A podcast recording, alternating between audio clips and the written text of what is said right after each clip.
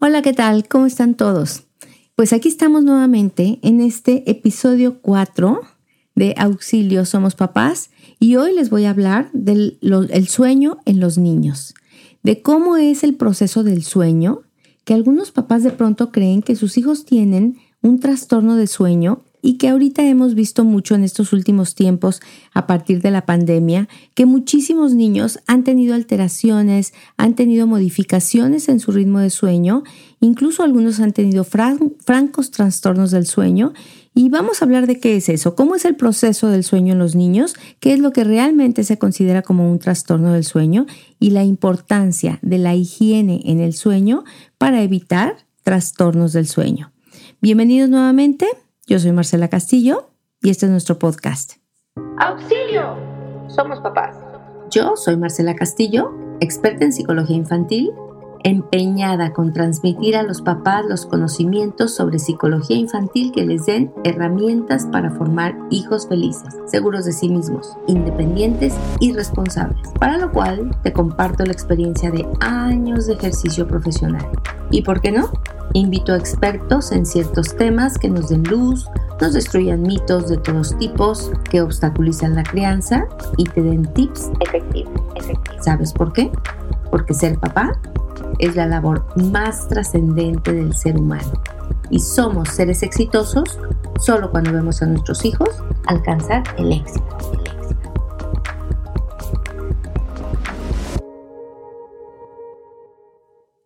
Pues bien, los niños sanos, los niños normales, los niños regulares, eh, muchas veces preocupan a sus papás en ciertas épocas que puede ser desde muy pequeñitos, cuando recién eh, llegan a casa después del hospital, o que puede ser en épocas más tarde, alrededor del año de edad, alrededor de los dos o de los cuatro años, cuando tienen cambios importantes en la conducta del sueño. Y déjenme decirles que, bueno, pues esto es, esto es normal. Los cambios que se dan en las características del sueño de un individuo van siendo normales porque el sueño es un proceso fisiológico bastante complejo. Eh, que tiene incluso varios estadios, varias etapas, varios periodos. Entonces, se puede ser un niño perfectamente sano y presentar alteraciones en el sueño que de pronto pasan desapercibidas completamente para los padres cuando los padres no son muy aprensivos. De hecho, eh, pareciera como que últimamente los niños tienen mucho más problema para dormir o presentan mucho más alteraciones en el sueño y eso no es real. Eh, lo que sucede es que los padres hoy en día son mucho más aprensivos. Los niños ahora por ciertas modas o ciertas teorías eh, psicológicas ponen a los niños a dormir en su propia habitación, mientras que anteriormente los niños teníamos nuestra propia habitación, yo así crecí, con una cama en una habitación lejos de mis padres desde que tenía aproximadamente 40 días de nacida. Los padres eran mucho más confiados, eran menos nerviosos, no existían tantos dispositivos eh, de cámaras o de monitores que te estaban rastreando constantemente el sueño de los niños y los papás no estaban al pendiente de la respiración. Eh, los padres primerizos ahora tienen una actitud constante de observación del sueño de sus bebés. Esto no es muy sano, que digamos, porque como ellos no están familiarizados con todo lo que es el proceso del sueño, eh, pueden asustarse de algunas cosas que ocurren, como algunas sacudidas, algunos temblores, eh, momentos en los que ellos de pronto piensan que el niño ha dejado de respirar y lo sacuden y se llama apnea del sueño, es absolutamente normal. No, no hay ningún problema en estos episodios muy, muy, muy pasajeros también de pronto los niños pareciera como que se sacuden durante el sueño y estos padres muy ansiosos, primerizos o padres que están constantemente estresados con respecto a la salud de su hijo, este, pueden pensar que el niño está convulsionando, que, tiene que, que puede tener problemas fuertes. Yo me pregunto cómo hacían los papás de antes cuando yo dormía en una recámara que estaba del otro lado del patio, en una casa de pueblo, y cada uno de los hijos teníamos nuestra propia recámara o dormíamos con el hermano eh, mayor o el hermano que nos llevaba un año o que nos llevaba dos años y los papás dormían tranquilamente en su propia recámara a puerta cerrada y lógicamente nadie estaba pendiente de si estabas respirando un poco más profundo o de si tu respiración estaba siendo constante, de si tenías una pesadilla y te sacudías tantito. Eh, no se percataban entonces de estos cambios tan mínimos que tienen algunos niños y que bueno, pues son situaciones normales, este, son transitorias, es decir, van a desaparecer conforme el sueño va madurando y son autolimitadas. Eso quiere decir que tienen un periodo normal en el cual se dan y después tienen un periodo en el cual pues se maduró, se superó y dejan de, de aparecer. Pero bueno, ahora están los padres con estos aparatitos, con estos monitores, porque tienen mucha angustia y sienten que monitorear el sueño de los niños o que utilizar algunos dispositivos que incluso están conectados al, ritmo cardíaco y al corazón del niño que les va marcando sus pulsaciones, va a disminuir importantemente lo que es la muerte de cuna. Y déjenme que les diga que esto no es cierto. O sea, está perfectamente comprobado que estos aparatitos no reducen la muerte de cuna. Es decir, no reducen la, incidencia, no haya alguna forma como los padres puedan actuar rápidamente como para impedir esta tragedia. Eh, lo que sí está demostrado es que los padres que tienen una constante vigilancia sobre el sueño de sus bebés, que están conectados a un monitor, que están escuchando los latidos del corazón, que están escuchando la respiración del bebé, si aumentan mucho su estrés, bajan mucho la calidad de su sueño, su sueño no es tan profundo porque tienen esta actitud constantemente vigilante y son padres que generan mucho, mucho agotamiento que después se traduce en intolerancia, que después se traduce incluso en una depresión. El sueño es un proceso absolutamente natural. Los bebés no tienen que, ser enseñados a dormir. Los niños saben dormir. Un bebé recién nacido sabe perfectamente dormir, duerme delicioso, se relaja, se suelta. Y bueno, pues tiene que los padres entender que simplemente debemos de respetar el sueño del bebé y entender cuál es un manejo correcto de las rutinas, de la higiene del sueño para que no se desarrollen algunos trastornos que se llama trastorno del sueño conductual, que es el más común. La gran mayoría de los niños que no duermen bien presentan un trastorno conductual del sueño, que es decir, es algo generado por un mal manejo de los padres y es algo que se puede resolver con un adecuado manejo de los padres. También están eh, el insomnio propiamente dicho, el sonambulismo, las, el movimiento mm, este, de, de las piernas durante el sueño o el sueño inquieto que se llama y los terrores nocturnos. Estas sí son alteraciones del sueño de las que les prometo que les platicaré en nuestro próximo episodio y para lo cual, bueno, pues voy a invitar a a un experto, a un experto en sueño o experto en sueño infantil que nos explique un poquito más. Pero hoy quiero hablar de lo que más comúnmente sucede y lo que más comúnmente sucede es que haya una mala higiene del sueño y haya un no conocimiento de lo que es el proceso normal del sueño en los niños. Y de ahí que los padres empiezan a cometer ciertos errores que después eh, les hacen esclavos de una rutina totalmente inadecuada, totalmente enferma, ¿no? Entonces, bueno, hay que tener claro, este, mi bebé desde muy pequeñito va a, puede tener una respiración irregular, puede tener sacudidas musculares, eh, no son descargas epilépticas, puede tener eventos de apnea que yo voy a asociar quizás con una muerte súbita, sin embargo, este, se van a ir reduciendo conforme el bebé madura, va madurando, conforme su sistema respiratorio vaya madurando, la respiración, la perdón, la recomendación es de que los bebés duerman boca arriba.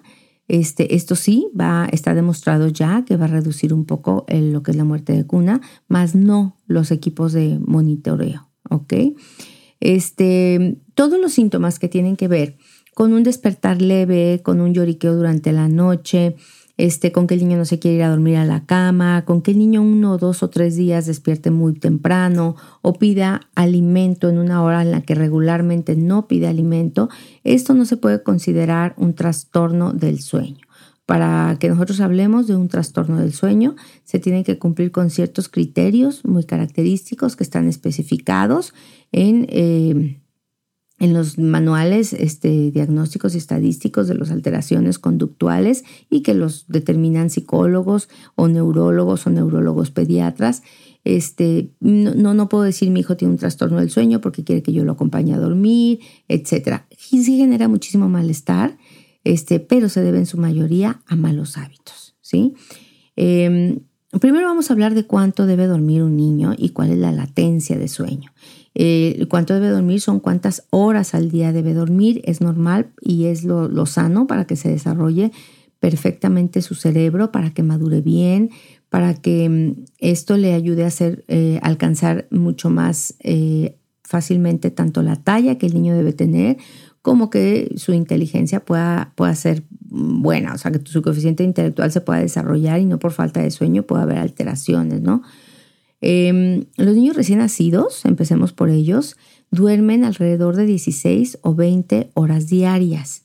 Esto obviamente va a disminuir y los periodos de sueño y vigilia no son muy marcados.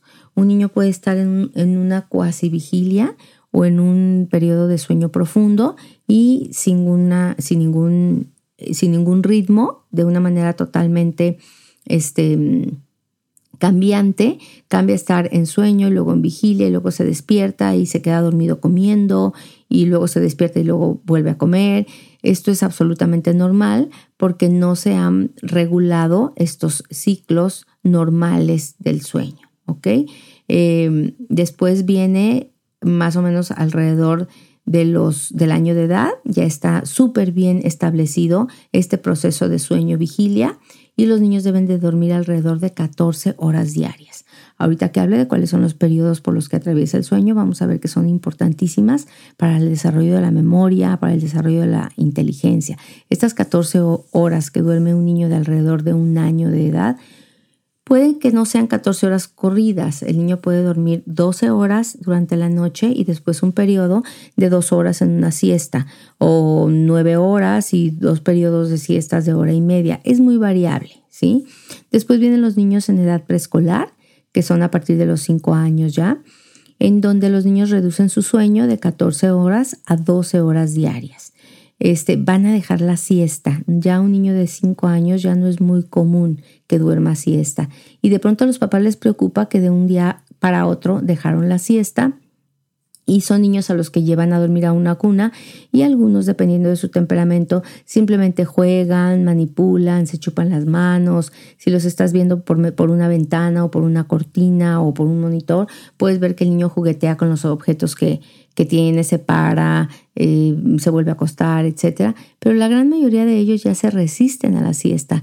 Ya entre los dos años y los cuatro años van dejando esa siesta dependiendo mucho del temperamento que tengan. Algunos son más dormiloncitos y lo hacen más tarde y esto es muy genético. Los padres que son mucho más dormiloncitos tienen niños más dormiloncitos. Los padres que duermen poco, que tienen sí un trastorno del sueño, que son muy activos, que son hiperactivos, deportistas, se levantan temprano, se duermen muy tarde, pues obviamente tienen hijos que genéticamente tienen esta carga y que también son mucho menos dormilones y van a dejar la siesta mucho más pronto.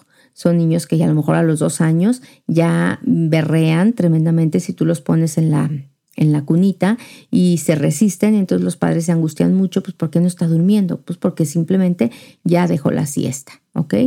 Y ya después en la edad escolar, este, que es a partir de los 6 años, los niños van a dormir entre 10 y 11 horas diarias. Esto es súper importante. Y si no, vamos a ver alteraciones en su aprendizaje, alteraciones en los procesos de memoria, incluso en, el, en, el, en, la, en su ritmo de crecimiento físico. Pero sobre todo lo que más se nota es que hay mucha irritabilidad. La la, necesidad de sueño, la deuda de sueño, el sueño con poca calidad va a tener este, un, un efecto claro en el estado de ánimo, va a tener un efecto claro en el carácter de los niños, que van a ser mucho más irritables, mucho más necios, mucho menos adaptables, etc. Bueno, estos niveles que yo acabo de mencionar antes de sueño eh, de los recién nacidos que duermen 14 horas, luego los niños de menores de 5 años que duermen 12 horas, los mayores de 6 años que duermen entre 10 y 11 horas, hasta que llega la preadolescencia en donde se duermen de 8 a 9 horas, es sumamente variable. tenemos que tener claro que depende mucho de un temperamento del niño, si el niño es mucho más activo o es más tranquilo y depende mucho también de los hábitos familiares.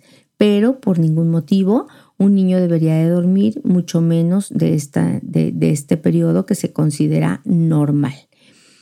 Eh, ¿Qué es lo que más comúnmente se ve en la consulta neurológica o lo que más comúnmente se ve en la consulta pediátrica o psicológica? pues los niños que se niegan a ir a dormir. Esto sucede más o menos alrededor del año eh, y es, tiene una lógica. Alrededor del año el niño empieza a sociabilizar, ya el niño sabe lo que ocurre a su alrededor. Cuando él se va a dormir, sabe que la vida o el día no termina para los padres. El niño está muy interesado en jugar, en ver la televisión, en estar con los papás. Digamos que ya es una personita que medio puede o exige tomar ciertas decisiones y no quiere y se resiste como parte de su evolución psicológica o, como parte de su evolución emocional, ya pues se resiste y quiere ser tomado en cuenta y quiere quedarse con los padres. Esto todavía no es un trastorno del sueño. Eh, los padres tienen que entenderlo como parte del proceso normal de crecimiento de un, de un bebé. Que quiere convivir nuevamente con las figuras maternas y ahí no vamos a preocuparnos, ahí no vamos a hacer nada, simplemente lo importante es que sigamos con los mismos horarios, que sigamos con las mismas rutinas. Puede ser que este niño también entre un año y dos años de edad no se niegue tanto a que lo llevemos a dormir porque tenga unas muy sanas rutinas, pero de pronto empieza a despertarse a medianoche y empieza a llamar a los papás es bien importante y les digo yo siempre, cuidado a los papás con lo que hacen en este momento en el que el niño empieza a despertarse. El sueño, como muchísimas otras cosas o hábitos que tienen los niños que son parte de su desarrollo, eh, dependen de una rutina. Cuando un niño tiene una rutina para conciliar el sueño y se despierta durante la noche, necesita nuevamente de esta rutina para reanudar el sueño. Si en la rutina está la presencia pasiva de un padre, si en la, en la rutina está la televisión, luz, musiquita, biberón, un chupón, chuparse el dedo, un objeto transicional o mecerse, cuando el niño despierte a medianoche, pues lógicamente va a querer nuevamente esta rutina. Entonces, si tú arrullas a tu bebé para que tu bebé duerma y tu bebé tiene un, periodo en el cual ahorita te voy a explicar, va a despertar, pues quiere nuevamente esta rutina de que le arrullen. Si está sobando el pelo de su mamá mientras se duerme y va a tener varios despertares durante la noche, porque este es parte del proceso activo y normal del sueño, entonces por hábito va a querer sobar y tocar el cabello de su mamá durante el, el periodo en el que vuelve a conciliar el sueño. Entonces, ciertas cuestiones que son muy complejas, que son muy esclavizantes, asociadas con el inicio del sueño, no se recomiendan. Una buena higiene del sueño incluye que el niño tenga horarios fijos para acostarse, constantes, horarios fijos para despertarse. Mm, también en las siestas fisiológicas o en las siestas durante el día es importante que lo haga siempre con un horario que sea más o menos regular, que sea en un lugar apropiado y el mismo lugar, un lugar fresco con cierta oscuridad, porque eso tiene mucho que ver con la calidad del sueño, la cantidad de luz que está estimulando el cerebro, tiene que haber una total ausencia de estímulo, eh, sobre todo eh, eh, visual, por eso cerramos los ojos, por eso tenemos párpados, porque es importante que evitemos la luz, de otra manera pues no tendríamos párpados, pues nomás nos ponemos a dormir y ya pero pues el párpado cumple una función súper importante. Es por eso que nosotros somos personas que en la noche tenemos mucho mejor ritmos del sueño. Esto se los va a explicar mucho mejor alguien que sea especialista. Pero cuando las rutinas son sanas, es fácil que el niño en estos despertares vuelva a dormirse. Cuando se establecen rutinas pues muy complejas, muy difícil, se está hablando de que hay una mala higiene del sueño y hay que cambiar todas estas prácticas que se tienen para que el niño pueda tener un sueño con una buena calidad, con una buena duración. Eh, y vamos a, analizar eso con unos padres cuando estamos nosotros dándoles consejos acerca de cómo mejorar el sueño de los bebés. Primero que nada hay que saber que el sueño es un fenómeno dinámico y activo. ¿Qué quiero decir con esto? O sea, no es como que cuando tú estás dormido no estás haciendo nada o el cerebro no está trabajando simplemente por el hecho de que estés dormido. No, claro que no. Hay muchísima actividad cuando uno está dormido a nivel cerebral. Uno realmente no deja de estar despierto. Uno se pone a dormir, pero el cerebro no está inactivo. Paréntesis. Este es algo que siempre les insisto mucho a los padres que hacen colecho y que después tienen discusiones familiares, tienen intimidad, ven la televisión, ven las noticias, etcétera, con un bebé ahí presente en la habitación, algo que es una pésima higiene del sueño. El cerebro de tu bebé no está inactivo. En algunas etapas incluso está mucho más activo que en el proceso de vigilia. Va a atravesar durante varios ciclos el número de ciclos que pueda ir atravesando un niño va a cambiar durante la edad. Es decir, en la edad adulta tenemos alrededor de 4 a 5 ciclos completos de sueño. Eh, los niños son de ciclos muy variables. Los recién nacidos, pues les decía, pueden tener ciclos muy cortos y muy incompletos. Eh, y se van estabilizando, van madurando hasta que se van, van llegando al sueño de un adulto. ¿ok? Pero en los niños solamente presentan los muy bebés un sueño que se llama activo y un sueño que se llama tranquilo. Sin embargo, a los seis meses, que ya un niño está perfectamente preparado, si es que está en peso y si es que está en talla, para dormir toda la noche, aparecen ya las etapas de sueño que se observan en la vida adulta. Es por eso que los despertares en un bebé pues son un poco más, más, más este, frecuentes, porque también cuando un bebé está bajo de peso, eh, está bajo de talla, nació prematuro, lógicamente no puede aguantar sin alimento durante toda la noche. Entonces, pues despierta a pedir biberón, despierta a pedir, a, pedir el pecho o el alimento, pero cuando está en su peso, ya ha madurado su proceso de sueño, ya ha madurado su, su, barriguita, su sistema digestivo y ya puede tolerar perfectamente ocho horas sin comer y tener un ritmo completo. Estos ritmos están eh, compuestos por tres, eh, tres, periodos, ¿no? El sueño REM, el, el, sueño de movimientos oculares rápidos, REM en inglés, el sueño no REM y el sueño SOL. El sueño SOL son las siglas de sueño de ondas lentas. Eh, tienen sus características cada uno de ellos, tienen su importancia fisiológica cada uno de ellos. Quiero mencionar que en el sueño SOL o sueño de ondas lentas, es donde el cuerpo se relaja completamente. En esta etapa es cuando se da la sensación de descanso físico total.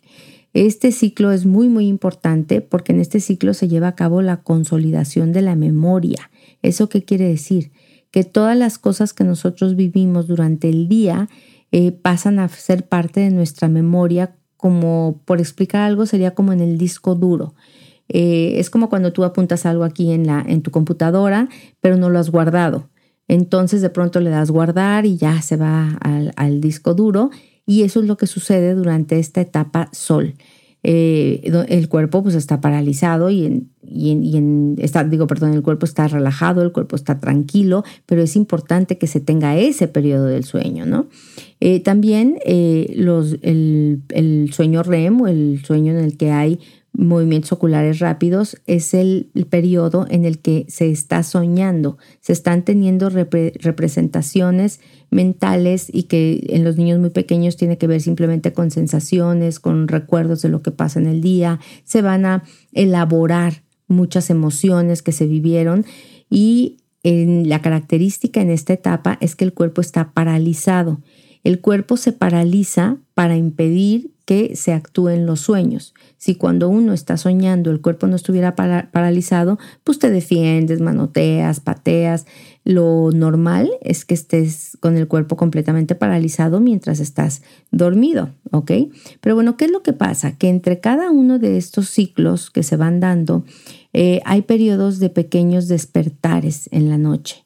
Eh, ¿Por qué? Porque uno se acomoda, se jala la cobija, eh, se tapa si tiene mucho frío, pues en los niños también pasa y en los niños también es normal, que pasan por un ciclo, otro ciclo, eh, el tercer ciclo y luego viene un como ligero despertar. No es un despertar completamente, digamos que estás mm, semi, semi alerta, puedes escuchar un poco más los sonidos que hay a tu alrededor, puedes ser un poco más consciente de lo que pasa en tu entorno, únicamente te pones cómodo y vuelves, vamos, por otro ritmo de sueño nuevamente. Pero ¿qué pasa cuando los papás entienden estos despertares porque escuchan en un monitor que el niño se, movió, que el niño buscó el chupón, que el niño jaló la cobijita o que el niño incluso pudo haberse quejado y pudo haber lloriqueado eh, y decir alguna palabra o mencionar a los papás? y el papá va corriendo a tranquilizar al niño, a mecerlo, a levantarlo, a taparlo, a acercarle el chupón, a acercarle el biberón y nuevamente establece ahí un, mal hábito de sueño, donde el niño pues está bien, es normal, pero es que lo vi que se despertó y se sentó en la cuna. Es súper normal que tu niño de repente, después de cumplir con todo un ciclo normal de sueño, se siente en la cuna, voltee medio confundido para todos lados, ubique el verón, el chupón, el trapito o lo que sea y luego ¡pum! se vuelva, se tire y vuelva a tener otra vez otro ritmo y otro, otro ciclo pues de, de sueños. Esto lo tenemos los adultos, esto lo tienen los niños, esto es algo normal, esto no se considera de ninguna manera un trastorno del sueño, pero aquí es donde vienen los padres a cambiar las rutinas, vienen a introducir eh, actividades o a introducir como ciertos patrones de comportamiento con su hijo que son los que van entonces sí a provocar un trastorno de sueño. El principal motivo de consulta psicológica por un trastorno de sueño en los niños o la principal preocupación que tienen los padres es lo que nosotros le llamamos el insomnio conductual, que es el problema, la negativa para irse a la cama, en donde el niño está constantemente negándose, retrasando el momento, lloriqueando, teniendo argumentos de que tiene sed, de que quiere ir al baño, de que quiere comer algo, de que se quedó con hambre, de que tiene miedo, de que hay algo debajo de la cama, que quiere que lo acompañe un rato su papá o su mamá, que no se quiere quedar solo, etc. Eh, bueno, esto es lo que nosotros llamamos retraso para iniciar el sueño o insomnio conductual, que en realidad no es una falta de sueño, no es que el niño no tenga sueño, sino que dependiendo de la edad van actuando algunas eh, cosas como por ejemplo la fantasía, la imaginación, que van haciendo que el niño sienta una necesidad de mayor seguridad de sus padres. Aparece también el miedo a la oscuridad por esta excesiva fantasía y eso va a postergar y a postergar la hora en la que el niño se quiera ir a, dormir, ¿no?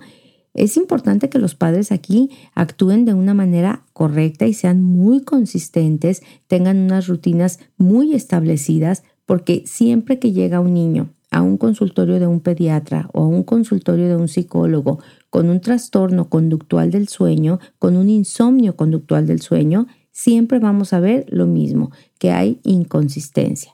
Es decir, hay padres que quizás muy conmovidos por el, miedo, por la negativa de sus hijos, van a ceder ante las, solicitudes. Y entonces estos comportamientos que hicieron en un momento dado para tranquilizar al niño, como fue contarle 17 cuentos, hacerle piojito, mecerlo quizás en un momento, traérmelo a mi cama o, o este, dormirme con él, pues se va a generar como un hábito y esto va a perpetuar el problema. Es bien importante que los padres actúen con mucha comprensión de que sí, el niño está teniendo problemas para dormir. ¿Por qué? Porque se tiene que separar de los padres, porque tiene que renunciar a toda la actividad que le es muy motivadora durante todo el día, que es el juego, el estar con, junto a los padres, el aprender, etcétera. Sin embargo, tenemos que ser firmes en las reglas, en los horarios, este, vamos a no reforzar a los niños el, el, llanto, el lloriqueo. Es decir, sí lo, lo, vamos a permitir, pero no lo vamos a reforzar. ¿Qué quiero decir esto? Estoy de acuerdo con que no tengas muchas ganas de dormir, estoy de acuerdo con que no tengas mucho sueño, con que hoy no te sientes tan cansado aparentemente, pero este, mm, te voy a acompañar a la cama y es un tiempo para descansar. Te voy a acompañar, pero no estoy metido dentro de tu cama, estoy hablándote con tranquilidad, con serenidad, te estoy recordando que es la hora de dormir, que es la hora en la que debes estar dentro de la cama. Lo que los padres por ningún motivo deben hacer en ese momento, entonces, es ofrecerles a los niños prender la televisión, ofrecerles pantallas, eh, mecerlos nuevamente y traerlos a la, a la cama. Porque ¿qué es lo que va a pasar? Que en ese proceso normalísimo del sueño, en donde yo, tengo fisiológicamente, porque así se da, procesos de despertares, si en cada uno de esos ligeros despertares que son parte del ciclo natural del sueño, yo sé que puedo llamar a mis padres y que mis padres se van, van a venir por mí. O bien, cuando yo tengo la negativa de irme a la cama y yo sé que en vez de tener que superar el, el, el, desprendimiento y tengo que serenarme y tengo que autocontrolarme y estar en un entrar en un estado de, de relajación, de, de serenidad y en lugar de eso yo tengo la opción de no desprenderme de mis padres, pues lógicamente yo como niño voy a elegir la opción de no desprenderme de mis padres, pero unos padres seguros de sí mismos y unos padres que comprenden el proceso fisiológico del sueño y cómo los niños obviamente desean la, la cercanía con sus padres, el juego, la televisión, etcétera, pues tienen muchísimo cuidado de no dar opción, o sea, no hay opción esta es tu habitación, este es tu cuarto, yo puedo ayudarte a manejar tu ansiedad, pero venirte a mi habitación no es una opción. Prenderte la televisión, darte alimento, no es una opción. Y es bien importante el tema de la televisión y de las pantallas. Aquí quiero hacer muchísimo énfasis en que hay estudios científicos que han demostrado que la luz de las pantallas realmente va a tener un efecto muy negativo en el sueño de los niños. Los niños eh, tienen, tienen, pupilas más, más grandes, lo que permite que más luz toque la retina. La lente que permite la entrada de la luz en el ojo eh, va a acumular proteína en la medida que envejecemos lo que causa que pues, los ojos de, la, de, la, de, las personas mayores, adultas o viejas sean un poco más amarillentos. Cuando llegamos a los 40 años, más o, menos, más o menos, nuestros ojos ya van a poder atenuar un poco las luces tan brillantes, pero en los ojitos de los niños pequeños entra mucho más luz. Entonces, cuando ellos están expuestos a demasiada luz, esto les va a suprimir los niveles de melatonina un niño que esté jugando con un iPad, por ejemplo, un juego, viendo una película, con esa luz tan brillante que tienen los iPads o que esté viendo mucho televisión un rato, una hora antes de que, de que duerma, pues lógicamente va a disminuir sus niveles de melatonina porque solamente la melatonina actúa con la oscuridad. Por lo tanto, esta hormona que regula el sueño va a reducirse, el cerebro no va a mandar la orden de que pues ya necesitamos dormir al cuerpo, por lo tanto, eh, los niños cuya respuesta a la melatonina ha sido amortiguada pueden parecer cansados, pero conectados. Es esa, esa sensación de que dices, bueno, el niño por supuesto que está cansado, este, por supuesto que se quisiera dormir, sin embargo, al tener tanta luz frente a sus ojos, el cerebro no va a enviar estas señales a la glándula pineal de manera que no se le va a facilitar el sueño. Por eso es muy importante evitar que los niños se expongan a pantallas de luz brillante como las televisores o las tablets o los videojuegos antes de, acostarse. ¿Qué incluye una buena higiene de sueño?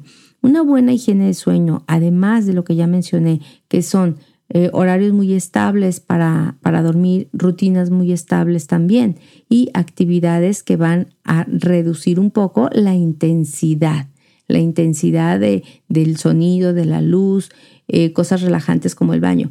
Eh, lo que yo les recomiendo a los papás es que desde muy pequeñitos los niños eh, tengan una rutina constante en donde el niño se baña a las seis y media de la tarde, por poner un ejemplo. Esto va a depender muchísimo de la dinámica familiar pero sería más o menos que un niño se baña alrededor de las seis y media de la tarde, con lo cual se relaja, después mm, toma el biberón o el pecho o merienda, ya si se sienta y se come una fruta, una papilla, una merienda, y después se va a la cama, en donde al principio no hay ningún problema, ustedes van a dejar al niño en una, en una cunita, en un bambineto, en una en una, perdón, un Moisés, este, con muy poca luz, con la menos luz posible, una, una, lucecita que quizás nos dé a nosotros un poco de orientación cuando vamos a revisar que el niño está bien para no tropezarnos, pero necesita la luz, la, perdón, necesita la oscuridad para dormir y lo vamos a hacer siempre en la misma forma o siempre, siempre, o sea, perdón, siempre es el baño, el baño es relajante en sí, podemos dejar al niño un ratito juguetear en, en, en una tinita esto ya es relajante. Después la merienda, después una actitud como un masaje, como contarle un cuento, como que escucha una música un poco tranquila, etcétera. Inmediatamente después el baño.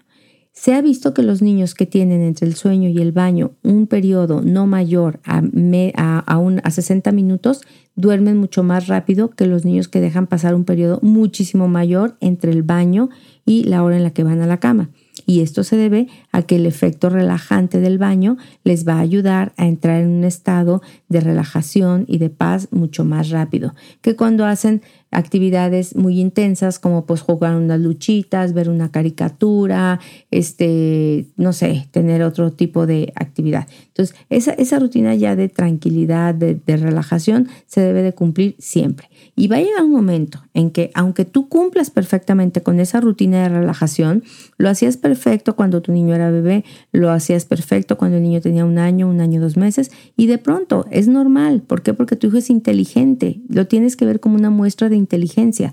De pronto el niño al año seis meses no quiere y no quiere y no quiere y llora y lloriquea y berrea porque no se quiere ir a dormir. En el niño es normal que lo haga. En ti no es normal que cedas. Y tú lo vas a convencer, le vas a contar un cuento, le vas a dar su masajito y le vas a decir que no hay opción, que eso es lo que nos toca en este momento del día para sentirnos bien al día siguiente. El niño va a lloriquear 15, 20, 30 minutos. Quizás este periodo te tarde una semana o dos semanas, no más, porque es autolimitado, como yo les decía. Estas alteraciones en el sueño no duran más, a menos que los padres hagan un pésimo manejo. Claro que si en vez de que durante una semana el niño se fuera a dormir lloriqueando o dos semanas y ya se quedara dormido, antes se quedaba dormido rapidísimo y después pues empieza a tardarse un poquito más. Esto se llama tiempo de latencia. El tiempo de latencia es qué tiempo tarda más o menos un niño en quedarse dormido a partir del momento en el que tú lo dejas en la cama. Eh, el tiempo de latencia puede ser, por ejemplo, de 14 minutos, que es normal en los niños pequeñitos, después aumenta como a 17 minutos, etc. Y esos son, son tiempos de latencia que se consideran normales.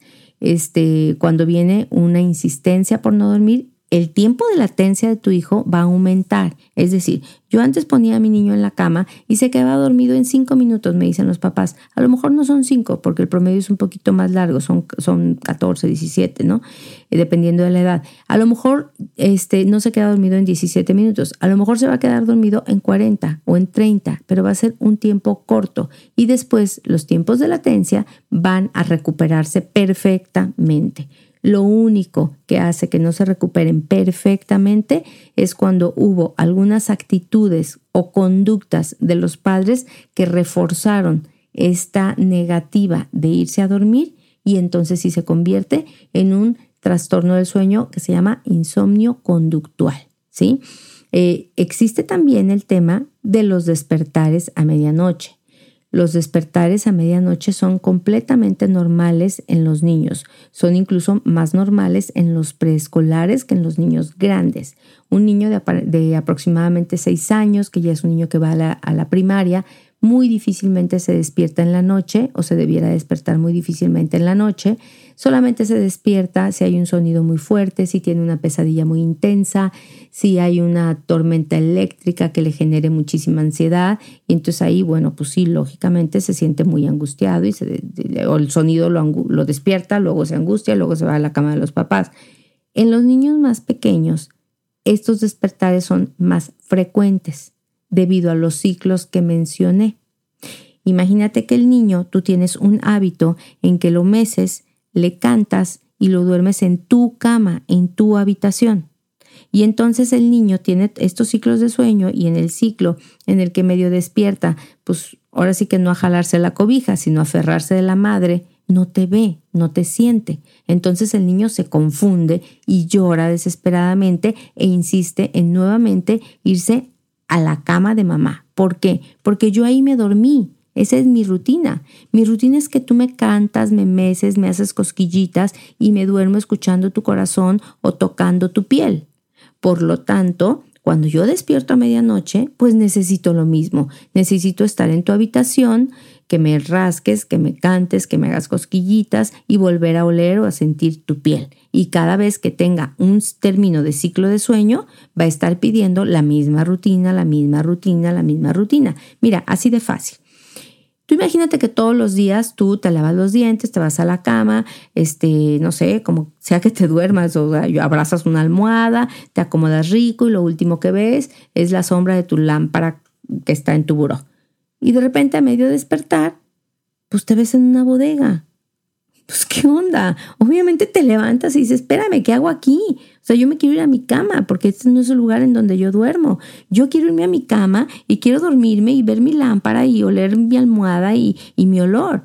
Prácticamente lo que pasa con el bebé, con el que tú duermes en tus brazos, arrullándolo, o lo duermes contigo y haces colecho con él y luego se duerme y porque lo necesitas, porque estás harta, porque estás cansada, porque no es natural de una persona vivir pegado a otra a otro individuo cuando cuando ya salió de tu cuerpo, vas y lo llevas a su cunita, pues es lógico. Cada que el niño termina uno de los ciclos va a buscar estar en donde se quedó dormido. ¿Sí? Es por eso que hay papás que dicen, no, yo no, no cometo ninguno de los errores. Yo no sé por qué el niño despierta 20 veces y se quiere venir a mi cama, porque yo sí lo duermo en su cama. A ver, ¿cómo lo duermes en su cama? Bueno, primero se va a la, a la camita de nosotros, en donde lo arrullamos, ve un capítulo de una caricatura, luego le damos besitos, y ya en cuanto se queda bien dormido, lo llevo a su cama. No, es, este no es un buen hábito del sueño. El niño tiene que conciliar el sueño en el lugar en donde va a pasar toda la noche sino de una manera natural va a querer regresar a ese lugar a donde concilia el sueño en sus ciclos naturales de sus despertares. ¿Ok? En la gran mayoría de los niños que tienen trastornos del sueño, que llegan a ser graves, que no simplemente con un poco de, de, asesoría se resuelven, vemos que los padres tuvieron pésimos hábitos de sueño que tienen que ver, por ejemplo, con que no había un horario, había, había mucha mucho era muy cambiante. El niño de pronto sí dormía a las 7 de la noche porque no había dormido siesta o podía de pronto dormir hasta las 11 de la noche si se había echado una siestota, si los padres andaban en la calle muy ocupados y llegaban tarde a la, a la, a la casa, no se realizaba toda la rutina del sueño, merienda, eh, un, un, espacio de relax en donde puede haber una oración, un cuento, un masajito y luego, ¡pum!, el sueño esta rutina no se daba y se veía interrumpida porque los padres tenían actividades fuera de casa. Entonces un niño que a veces duerme a las 7 con masajito y a veces a las 10 a gritos y a veces a las 8 ahí a medias formas y a veces a las 9 en casa de la abuela y a veces a las 11 en el carro porque ya vienen de regreso y a veces a las 6 de la tarde te quiero dormir porque me quiero ir a un concierto y pues, lógicamente esto no es higiene del sueño. Tener la televisión prendida, que es una pantalla muy iluminada, tampoco es higiene del sueño. Traerme al niño a dormir a mi cama no es lo normal.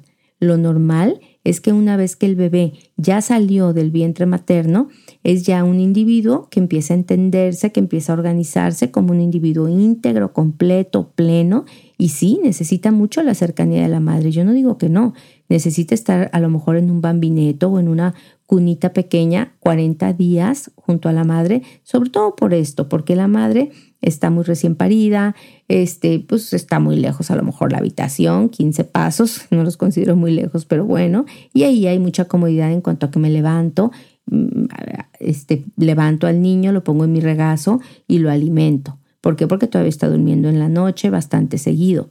Después de pasados los primeros 40 días, el niño no tiene la menor idea si está durmiendo en la habitación de los padres, en la habitación de visitas, en su habitación maravillosa que tiene 500 elefantes rosados. No tiene la menor idea. Y ahí vas a generar un hábito donde yo quiero que mi hijo esté habituado a serenarse. Yo quiero que mi hijo esté habituado a serenarse en su habitación con una luz ligera, Perfecto. Aquí voy a establecer el hábito y la higiene del sueño. Yo quiero que mi hijo esté habituado a serenarse en medio de mi pareja y de mí, en mi propia cama, oyendo mi voz, oyendo los latidos de mi corazón y sobándome el pelo, ¿ok? Así se va a acostumbrar el niño a serenarse.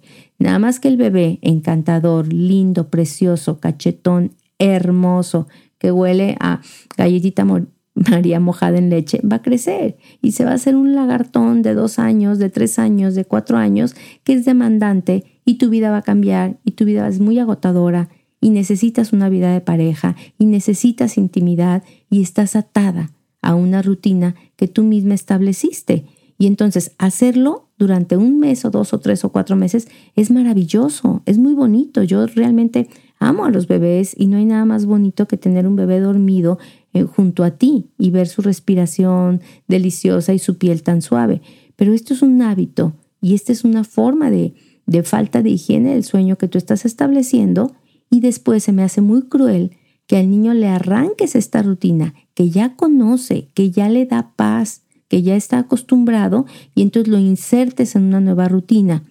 Mientras que los niños que desde muy pequeñitos pues ven sus barrotes de su cuna, su móvil, su cortina, una luz tenue, medio azul, medio amarilla, el olor de su cuna, todo perfectamente y nomás los pones ahí y se serenan, se sienten bien. Piensa muy bien cuál va a ser el estilo o el hábito que tú vas a enseñar a tus hijos para que tomen este, esta, esta salud, esta higiene en el sueño. ¿ok? Eh, no consideramos entonces nosotros como que hay un trastorno en sí del sueño con los niños que se eh, niegan a irse a dormir, pero sí consideramos que los padres tienen que saberlo manejar adecuadamente, que tienen que ser súper pacientes con esa etapa del niño el niño va a tener otra etapa también en donde no solamente los ciclos normales del sueño lo van a hacer que despierte y busque aquello con lo que está familiarizado, sino que también va a venir una etapa de las pesadillas, que es más o menos alrededor de los cuatro años. Eh, la mayoría de los niños tienen esta etapa de pesadillas. El 75% de los niños aproximadamente lo tienen. Algunos se despiertan eh, mucho y, lloran muchísimo, son muy intensas y sus padres lo pueden escuchar y van, pero algunos otros no, simplemente superan la pesadilla despertándose un poquito y volviéndose a dormir. Este, esto tampoco se considera un trastorno del sueño. Eh, algunos niños eh, se ven muy compelidos en ese momento a relatar su sueño cuando despiertan, a decir qué es lo que estaban viendo, qué es lo que estaban sintiendo, que si les quitaban un juguete, que si no les hacía caso un amiguito, que si generalmente son cosas que tienen mucho que ver con lo que con todo lo que vivieron durante ese día, con las películas que están viendo, que les provocan también un poco de ansiedad, con situaciones que no pueden comprender y les ayuda mucho a los niños tener una luz tenue para que cuando abran los ojos puedan percatarse de que están en su habitación y de que lo que ocurrió fue una pesadilla.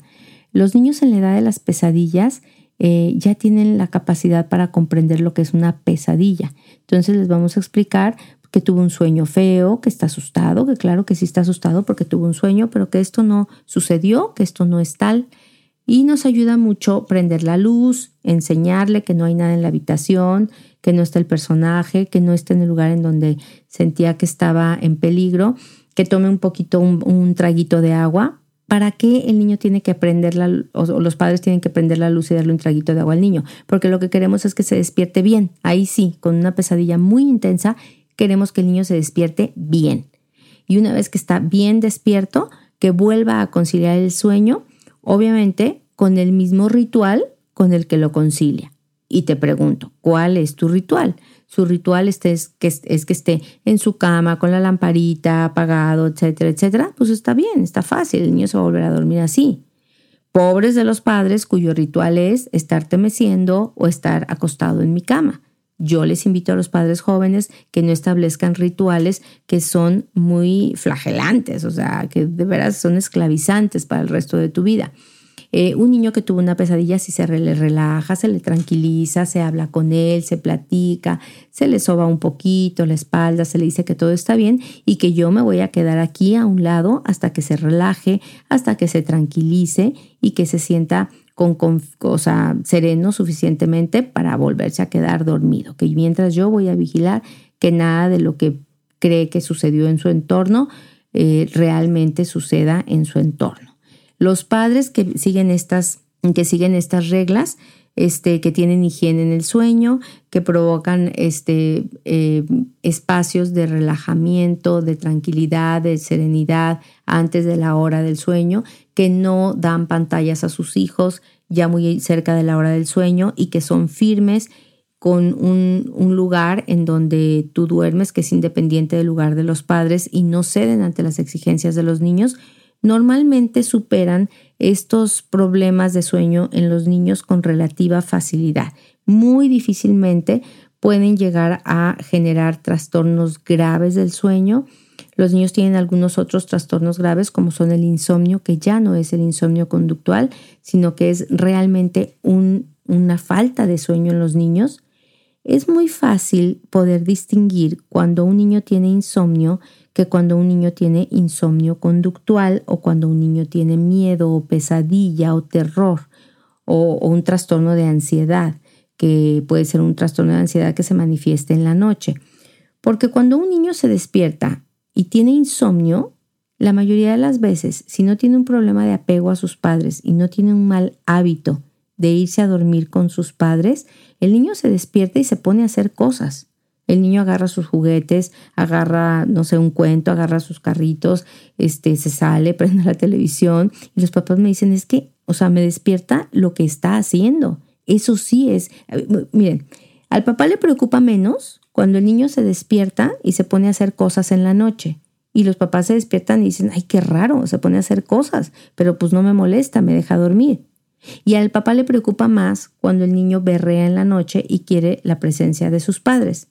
Pero en realidad lo que es más grave es cuando el niño se despierta, no pide a sus papás y se pone a hacer cosas, porque ahí sí estamos hablando de un insomnio, de un insomnio verdadero, de un insomnio que tiene que ser manejado por un médico especialista en sueño, especialista en sueño infantil. Lo otro es un insomnio conductual, o sea, es un niño que ha estado mal habituado, ¿sí? Que sus condicionamientos han sido dormir con los padres y es la única forma como yo me puedo serenar.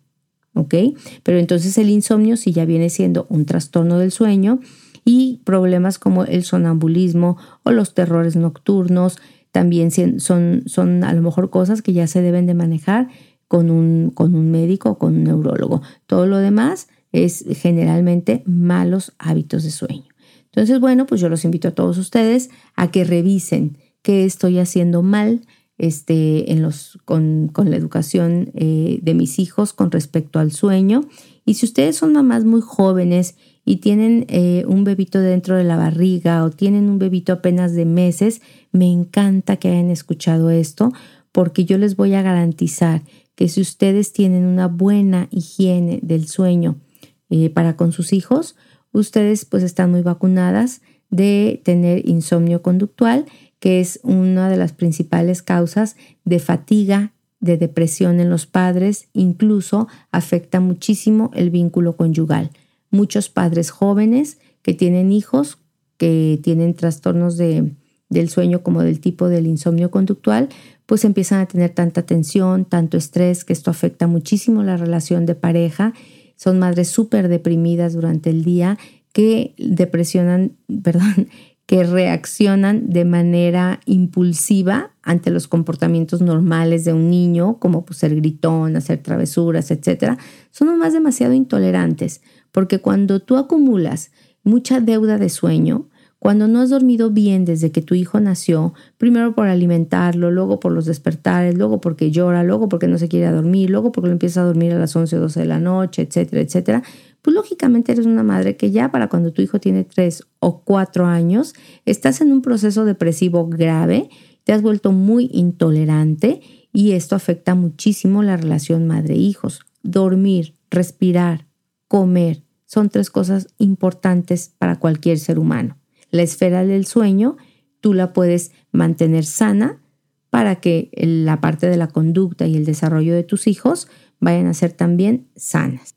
Les comento que existe un método que se popularizó muchísimo por allá por los años 70 de un pediatra norteamericano, Richard Ferber, que se llamó el método Ferber. Él publica este método de manejo conductual para este insomnio infantil. Y de lo que se trata es de extinguir el llanto a lo largo de un periodo breve.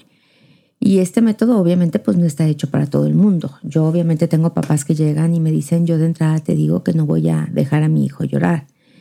Eh, por lo tanto hay otras variantes que son eh, un poquito diferentes, como la variante de Elizabeth Pantley. Eh, tiene un libro, publicó un libro que se llama The No Cry Sleep Solution básicamente, pues en términos generales se tratan ambos de lo mismo. Aquí en México un libro se popularizó muchísimo, Duérmete niño. Mm, es el mismo método con algunas variaciones mínimas y bueno, cuando la causa está en unos hábitos de sueño mal aprendidos, en mala higiene en el sueño, en problemas conductuales, lógicamente se pueden echar en marcha estos planes. Cuando nosotros sospechemos de que hay algo médico, pues sí es mejor acudir al pediatra o al neurólogo pediatra.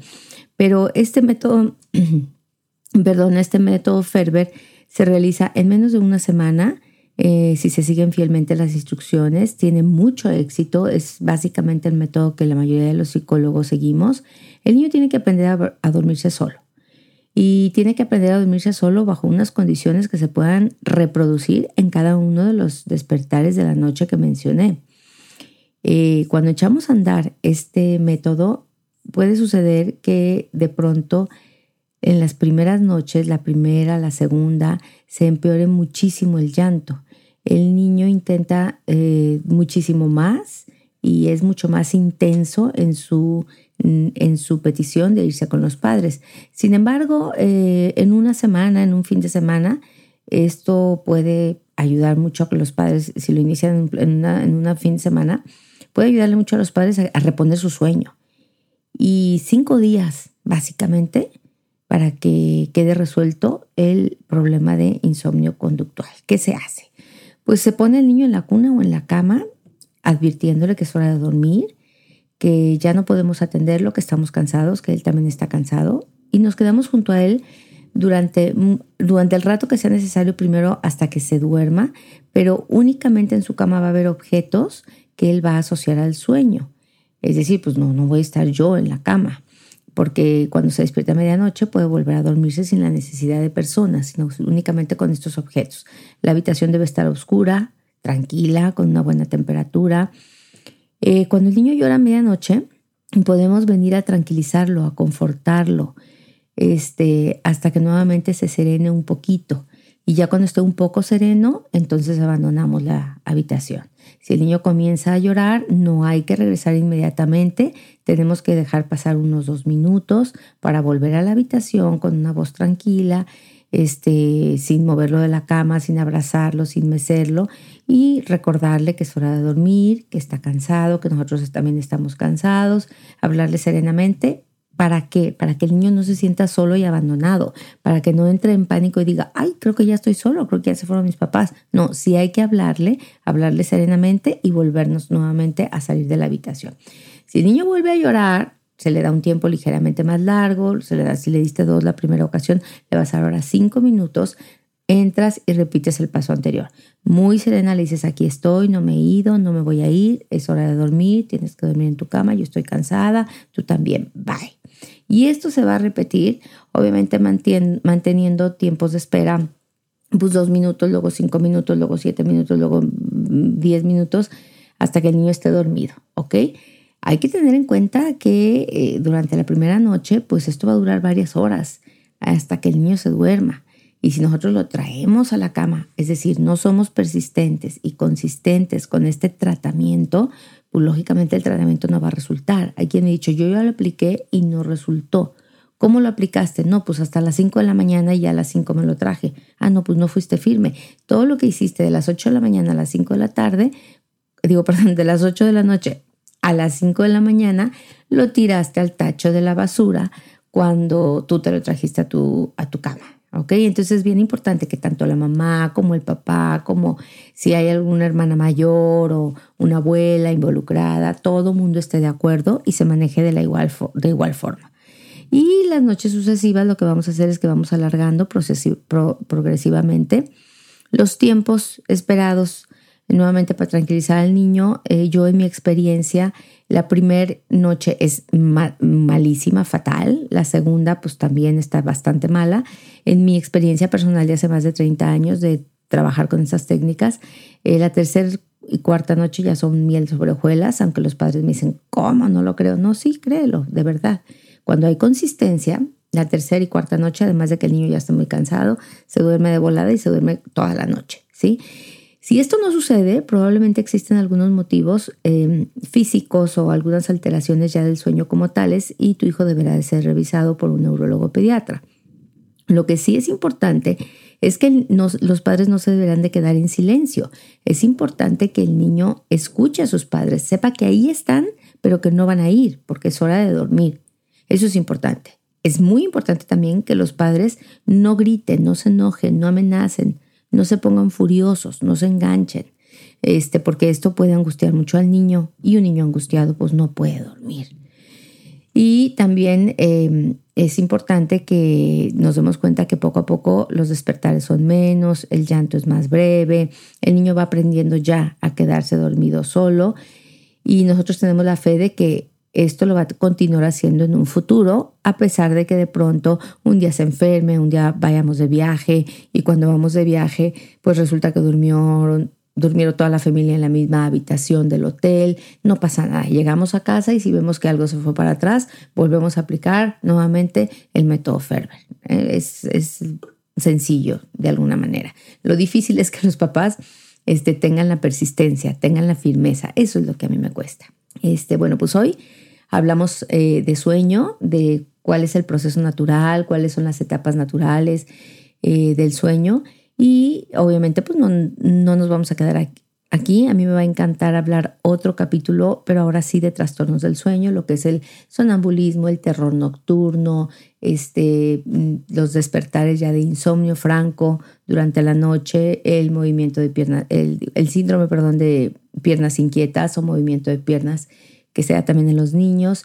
Eh, pero yo les invito a que antes de pensar que tu hijo tiene un verdadero trastorno del sueño, corrijas todas aquellas, eh, todos aquellos hábitos que no han sido adecuadamente manejados. Porque unos padres descansados pues son muchísimo mejores padres. Pues yo soy Marcela Castillo, hoy hablamos de sueño en los niños me da mucho gusto que me hayas acompañado nuevamente y te espero por aquí sin falta la próxima semana. Todos los jueves tempranito estrenamos nuevo episodio de podcast. Hasta pronto.